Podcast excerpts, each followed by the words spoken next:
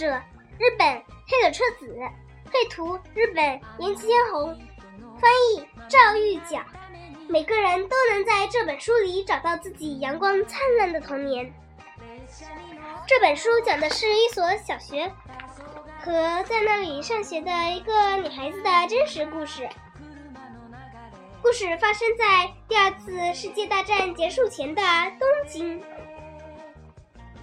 请将本书献给已逝的小林宗作老师。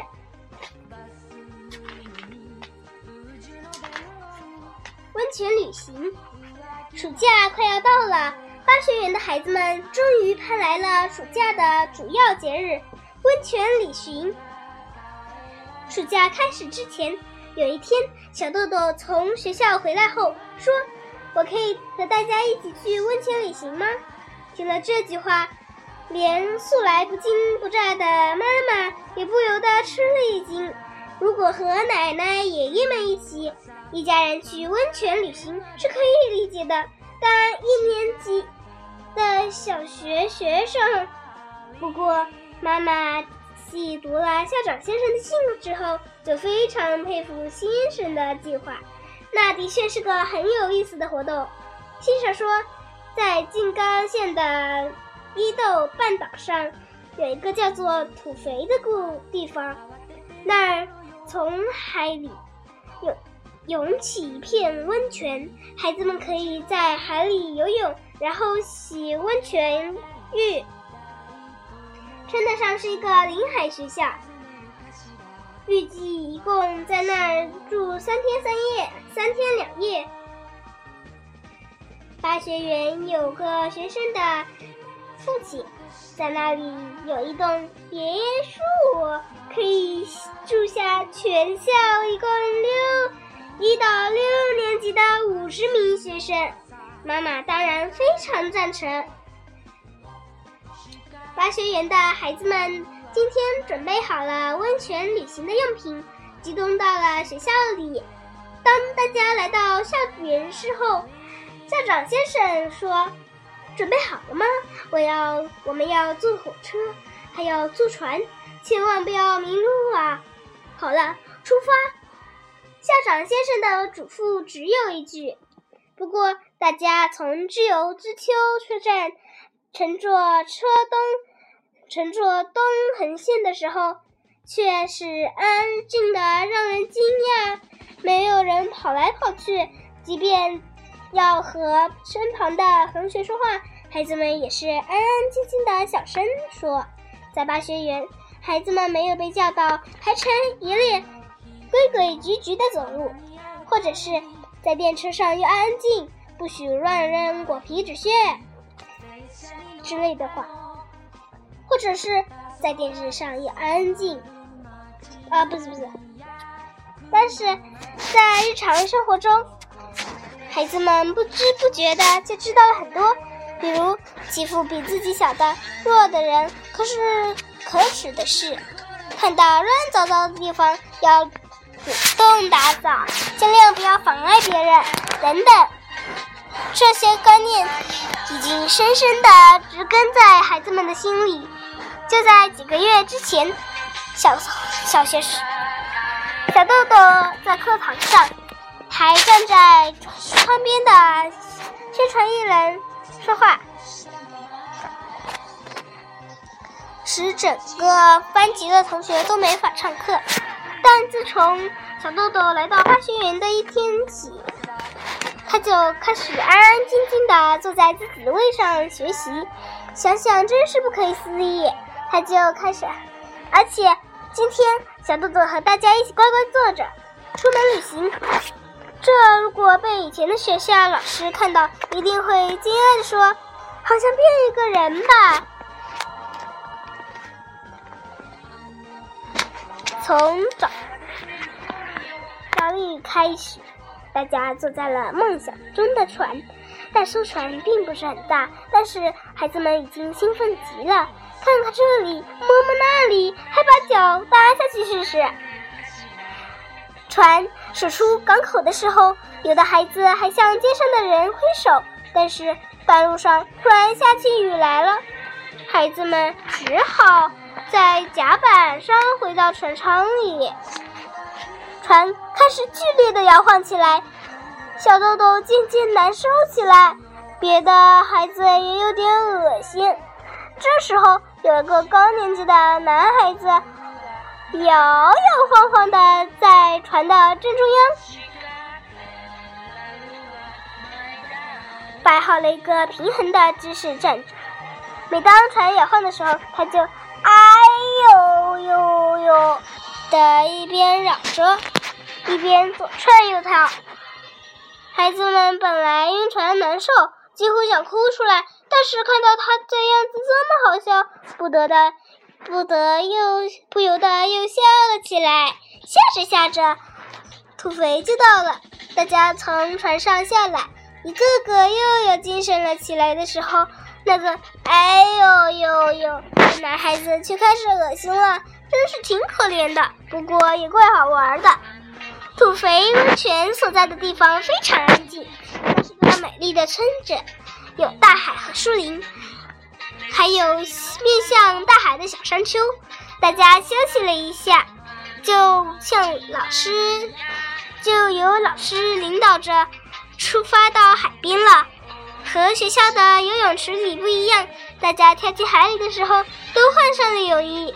海里的温泉与众不同，因为究竟哪是温泉，哪是海水，并没有一个清楚的分界线，也不用什么能东西把温泉围起来。这里是温泉的，亲人们，孩子们赶紧蹲下来，热乎乎的水，嗯，到。脖子那里了，热的就像洗澡一样，舒服极了。想从温泉到海里的时候，横着游上五米左右，水渐渐的变成温的，再走几步，水就变冷了。于是大家知道，水从这里开始就是海了。孩子们在海里游泳，觉得冷的时候。就积极地回到温泉里面，把脖子以下都浸泡在热热的水里。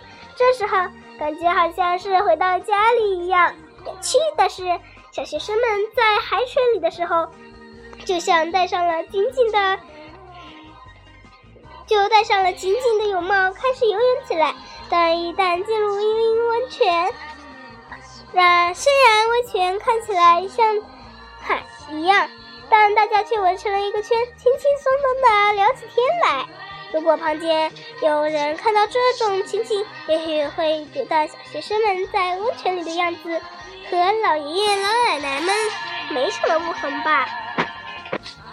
当时海里几乎没有人，没有别人。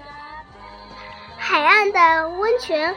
海岸和温泉都像是八学园的小学生们专用的，大家尽情地享受这难得的温泉海水浴。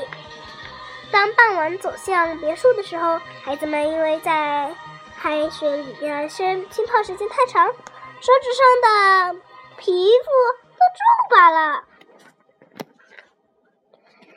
晚上钻进被窝里的时候，大家轮流讲着妖怪的故事。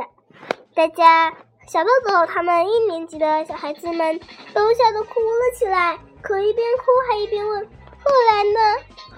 在土肥温泉度过的第三度过的三天，和学校里的露浴是胆量活动不一样，露营是胆量活动不一样，在那里，孩子们真正的接触到了实际生活，比如。说大家要轮流去蔬菜店或鱼店买做晚饭的菜。碰上陌生人的大人问是哪个学校的小学生或从哪里来的，还一定要好好的回答。这期间，有的孩子在森林里迷路了，有的孩子在海里游出很远却游不回来了，导致了大家非常担心。有的还被落在了。海边的碎玻璃割伤了，割破了脚。每当这时候，孩子们都会积极思考，怎么办呢？都希望自己的办法最有用。不过，毕竟还是快乐的时候多。这里有片大森林，有好多好多的蚕在唱歌，还有卖冰棒的店，而且在海边还遇到了好多正在坐大木船的叔叔，还有还遇到了一位正在坐大木船的叔叔，他只好一个人就可以做出一一艘大船。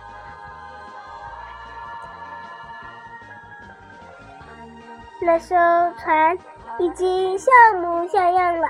每天一早起来，大家都惦记着大木船比昨天又做了多少，又多做了多少，就赶紧跑去瞧。那位叔叔还送了小豆豆一件又一条又薄又长的爆花做礼物。离开温泉的时候，校长先生说：“拍一张照片。”留作纪念，好不好？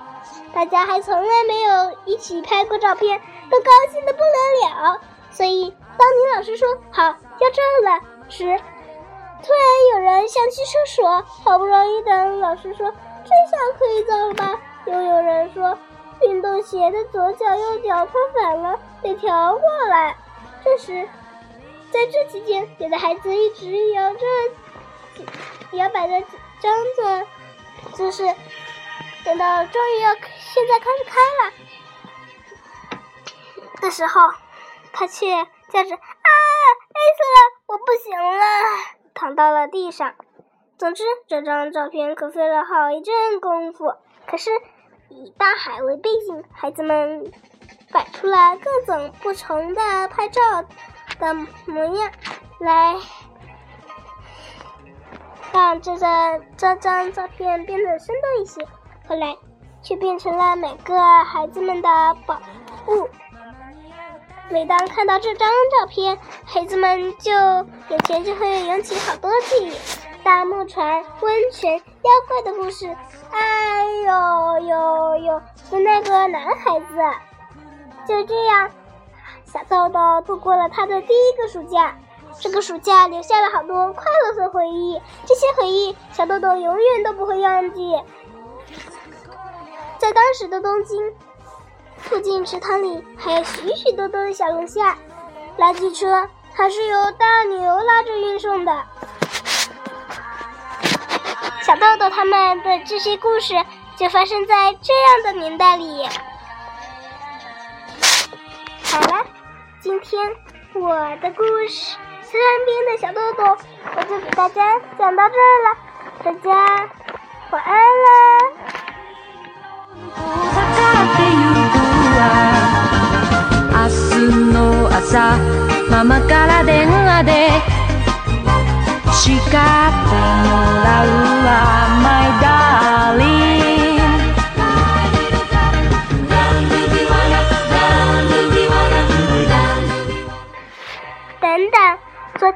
我忘记跟大家介绍了山田耕作，一八八六年到一九六五年的日本的著名作曲家、指挥家。